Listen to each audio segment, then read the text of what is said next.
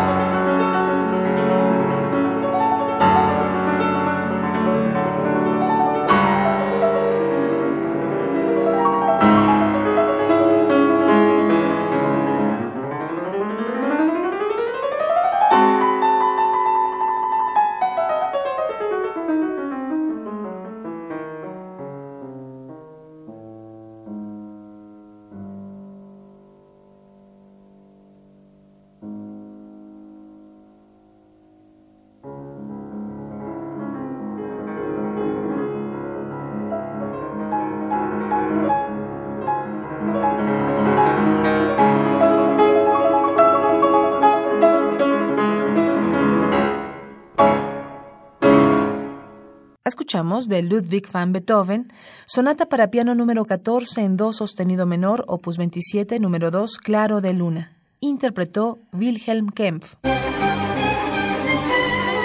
¡80 años! Y 80 regalos para festejarlos. Cada día un regalo musical diferente.